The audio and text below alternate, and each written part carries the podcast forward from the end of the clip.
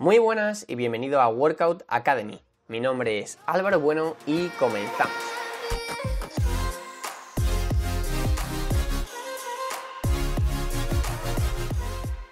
Hola de nuevo y bienvenido a este nuevo episodio. En el día de hoy nos toca hablar de un tema bastante interesante y que suele crear bastantes dudas. Hoy vamos a hablar de el cardio. En el episodio de hoy vamos a hablar de tres cosas principalmente. En primer lugar, vamos a intentar definir qué es el cardio y cuáles son sus utilidades. En segundo lugar, qué tipo de cardio debemos hacer en cuanto a qué intensidad es la ideal dependiendo de nuestro objetivo o el momento en el que nos encontremos. Y en tercer lugar, qué tipo de cardio es mejor para nosotros, ya que como sabemos, el cardio es básicamente pues, una actividad física aeróbica pero esta actividad la podemos hacer de diferentes maneras. Podemos correr, podemos jugar un deporte de equipo, podemos montar en bicicleta. Hay diversas opciones y te voy a dar la ideal para tu objetivo. Además, al final del episodio hay una pequeña sorpresa, así que te recomiendo que te quedes hasta el final. Así que, ya para empezar, vamos a intentar definir qué es el cardio. Pues bien, el cardio no es más que una actividad aeróbica que normalmente utilizamos para aumentar nuestro gasto calórico. ¿Qué quiere decir esto? Que normalmente el cardio no tiene otra función que perder kilocalorías. Obviamente para alguien que quiere mejorar simplemente su composición corporal. Seguramente para cualquier persona que realice un deporte de equipo u otro deporte que tenga un componente aeróbico sea muchísimo más importante. Pero para la gente que simplemente quiere mejorar su estética, debemos entender el cardio como una herramienta para perder kilocalorías y de esta manera aplicar un déficit calórico, que para quien no lo sepa es la situación en la que te encuentras cuando tú ingieres menos kilocalorías de las que gastas y por tanto empiezas a perder peso. El problema es que el cardio es un concepto súper amplio, así que vamos a centrarnos ahora en qué es lo más efectivo para tus objetivos. Antes de nada, debemos saber que cuando nosotros hacemos cardio, pues obviamente lo que nosotros buscamos es perder cuantas más kilocalorías mejor durante este tipo de esfuerzo pero también intentar disminuir al máximo la fatiga que esto nos genera, ya que puede tener interferencias con lo más importante para nosotros, que sería el entrenamiento de fuerza. El problema es que estas dos características que buscamos en el cardio ideal, es decir, que nos haga consumir bastantes kilocalorías y que no genere fatiga, son un poco contrarias. Me explico. Si tú quieres perder bastantes kilocalorías en poco tiempo, seguramente debas realizar un cardio bastante intenso, pero a medida que haces el cardio con cada vez más intensidad, la fatiga que surge como consecuencia de esta actividad es cada vez mayor. Sin embargo, si nos centramos en hacer un cardio que no nos genere mucha fatiga, seguramente debamos irnos a un cardio de muy baja intensidad. El problema que tiene esto es que vas a perder pocas kilocalorías en relación al tiempo que vas a estar haciendo este ejercicio. Entonces, sabiendo esto, ¿en qué punto debemos colocar el equilibrio entre la cantidad de kilocalorías que queremos gastar y la cantidad de fatiga que queremos evitar. Para dar respuesta a esto, lo primero que debes saber es que a medida que tú vas perdiendo peso, cada vez el déficit calórico o la cantidad de kilocalorías que debes ingerir es cada vez menor.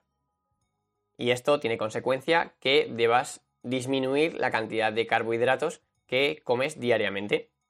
¿Qué problema tiene esto? Pues básicamente que los carbohidratos son para nosotros una fuente de energía súper importante para entrenar nuestra fuerza o entrenar con cargas. Por tanto, nuestro objetivo debería ser utilizar esos pocos carbohidratos que tenemos únicamente para cuando los necesitamos de verdad, que sería en nuestro entrenamiento de fuerza o, como ya he dicho, en nuestro entrenamiento con cargas. Para poder cumplir este objetivo, lo que deberíamos hacer sería un cardio de baja intensidad. ¿Por qué? Pues básicamente porque al hacer un cardio de alta intensidad en el que te sometas a un esfuerzo intenso, gran parte de la energía que vas a utilizar será la que proviene de los carbohidratos. Por tanto, estarías, digamos, entre comillas, malgastando la energía que te aportan los carbohidratos en el cardio y no en lo más importante, que sería para nosotros el entrenamiento de fuerza. Sin embargo, si durante el final de una etapa de pérdida de peso lo que haces es cardio de baja intensidad, estarás reservando esta fuente de energía que necesitas para el entrenamiento de fuerza únicamente para eso y utilizarás en mayor medida otras fuentes de energía, como por ejemplo las grasas, para realizar este cardio de baja intensidad. Por tanto, ¿qué conclusión podemos sacar de esto? Pues básicamente que al inicio de una etapa de pérdida de grasa, en la que no debas aplicar un déficit calórico muy agresivo, seguramente te beneficias más de cardio un poco más intenso y a medida que tú vas avanzando en esta etapa de pérdida de grasa, seguramente debas ir variando tu cardio hacia un cardio de menor intensidad y obviamente de mayor duración. Así que para que te quedes con lo más importante, te voy a hacer un pequeño resumen. Si ahora mismo te encuentras en el inicio de un déficit calórico o de una etapa de pérdida de grasa, la modalidad de cardio que te pueda venir bien seguramente sea carrera, bici o actividades deportivas. La intensidad con la que debas trabajar será moderada o alta, la frecuencia de intensidad alta debería ser en torno a 2 a 3 días a la semana y la frecuencia con la que hagas cardio a una intensidad más baja debería ser entre 2 a 3 días a la semana más o menos. Esto sería lo ideal.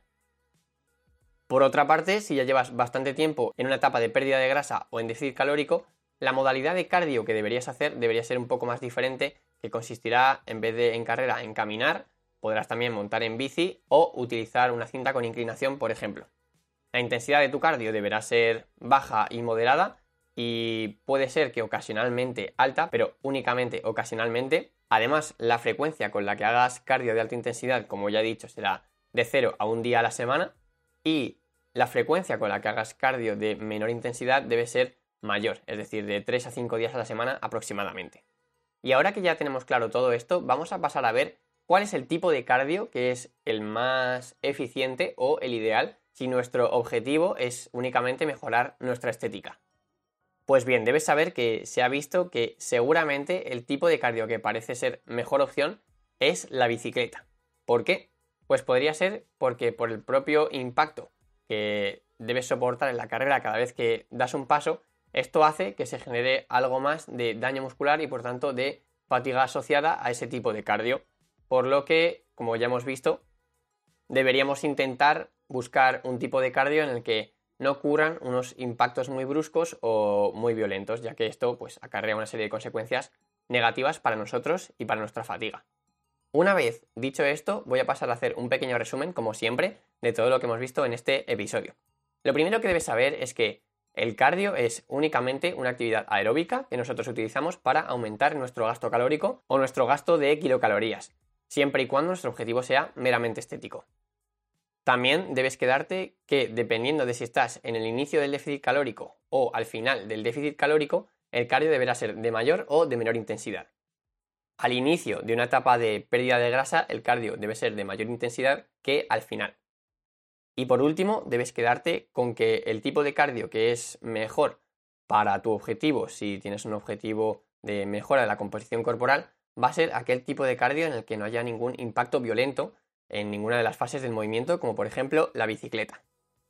Y con esto ya terminamos. Espero que te haya sido de muchísima ayuda este episodio. Ya sabes que puedes encontrarme en Instagram como Abono Workout y además debes saber que tienes una sorpresa en las notas del programa. Se trata de un ebook que escribí hace poco tiempo que consiste en una guía de selección de ejercicios. Estoy seguro de que puede aportarte muchísimo valor y te lo ofrezco como recompensa por haber llegado hasta el final de este episodio.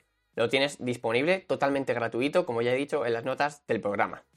Una vez dicho esto, muchas gracias por estar ahí escuchándome y nos vemos en el próximo. ¡Chao!